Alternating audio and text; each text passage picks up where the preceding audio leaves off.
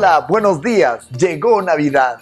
Hoy es 24 de diciembre, sí. Y hay algunos regalos que han llegado del cielo para nosotros los hombres. Procuremos entenderlos y vivirlos, disfrutarlos. El texto bíblico está en Lucas capítulo 2, versículo 8 al 12, versión PDT. Cerca de allí había algunos pastores que pasaban la noche en el campo cuidando de su rebaño y se les apareció un ángel del Señor. El esplendor de la presencia del Señor los rodeó, y ellos se aterrorizaron.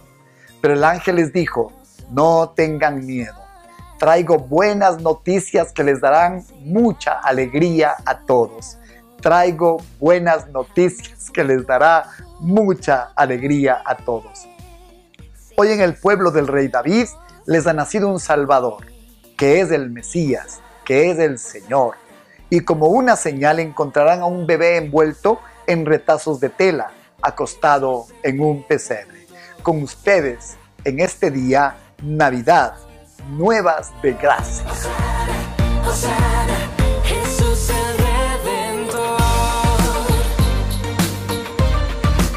Gracia significa algo que recibimos sin merecerlo. Ah. Entonces, quiero mencionar tres cosas que han ocurrido por gracia desde el cielo en Navidad. En este día nace la salvación y eso es un acto de gracia. Lucas 2.11 dice en versión PDT, hoy en el pueblo del rey David les ha nacido un Salvador, que es el Mesías, el Señor. El nombre que identifica a Jesús, nuestro Mesías, es Salvador.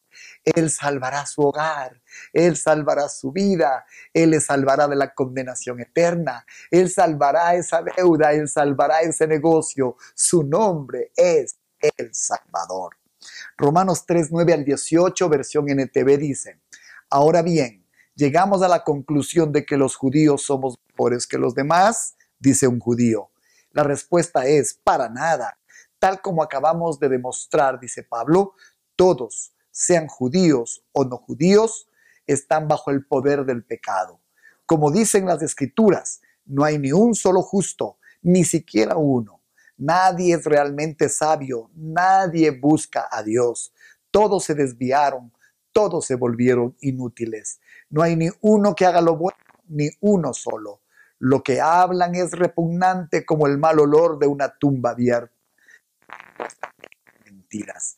Veneno de serpientes gotea de sus labios. Su boca está llena de maldición y de amargura. Se apresuran a matar. Siempre hay destrucción y sufrimiento en sus caminos. No saben dónde encontrar la paz. No tienen temor de Dios en absoluto. ¿No describe un poco esto el tipo de vida que teníamos antes? ¿No describe esto la vida de algunos que están a su alrededor? Pues bien, en medio de todo esto, Dios es tan maravilloso que sin importar de dónde vengamos, nos regala su salvación. Entonces, este es un regalo de gracia que nació en Navidad. Número, número dos, este día, eh, Navidad, son nuevas de gracia porque por gracia esta salvación es para todo aquel que cree. La Biblia dice en Romanos 2.11, porque no hay acepción de personas para con Dios. Son, por tanto, buenas, de gran gozo y, son de gracia, porque la salvación no excluye a nadie, no hace diferencia ni social, ni racial, ni de creencia. Esta salvación es para todo aquel que confiese a Jesucristo como Señor y Salvador. Él nació en Belén, Él nació en Navidad, y por todo aquel que crea eso tan simple y lo tome como su Salvador, será salvo. Y esto es un regalo de la gracia para todos. No importa el color de su piel, no importa su condición. usted, por ejemplo, en aquel tiempo encontrará que entre judíos y samaritanos ni se hablaban. Sin embargo, nuestro Salvador estaba allí en el pozo de Jacob hablando con la mujer samaritana. ¿Y hablándole de qué? de salvación. Eso no es gracia. ¿Cuándo empezó eso? Comenzó en Navidad, ahí cuando Jesucristo nació. Y tercero, es un día de gracia. Estas buenas nuevas de gracia porque por gracia la salvación no es por obras, sino que esta salvación es por fe, es decir, por creer el que nació, en el que nació en Belén. Efesios 2, 9, 10 dice, versión NTV, la salvación no es un premio por las cosas buenas que hayamos hecho, me mm, escuche. Así que ninguno de nosotros puede jactarse de ser salvo, pues somos la obra maestra de Dios. Él nos creó de nuevo en Cristo Jesús, a fin de que hagamos las cosas buenas que preparó para nosotros tiempo atrás.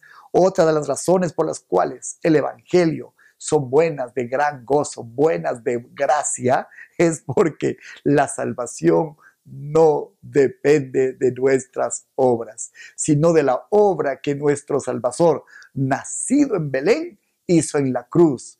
Él en sus méritos nos salva. Creen en Él, por tanto, es una obra de gracia, una obra de gracia que nació cuando Jesús nació, cuando nació en Belén.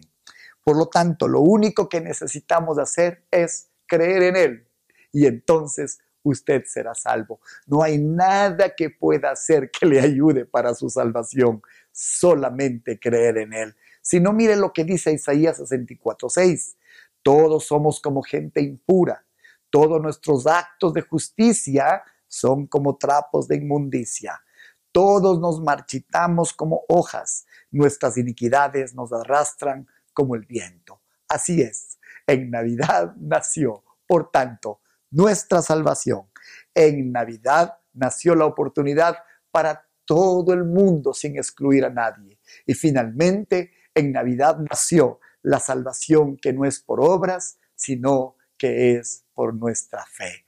Dígame si eso no es noticias nuevas de pura gracia. Todo esto comenzó en aquel pesebre el día que Jesús nació.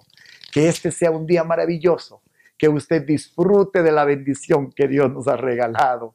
Oh, si esta es Nochebuena, disfrute. Gracia, gracia y más gracia sea sobre su vida y sobre el pueblo de Dios. Feliz Navidad.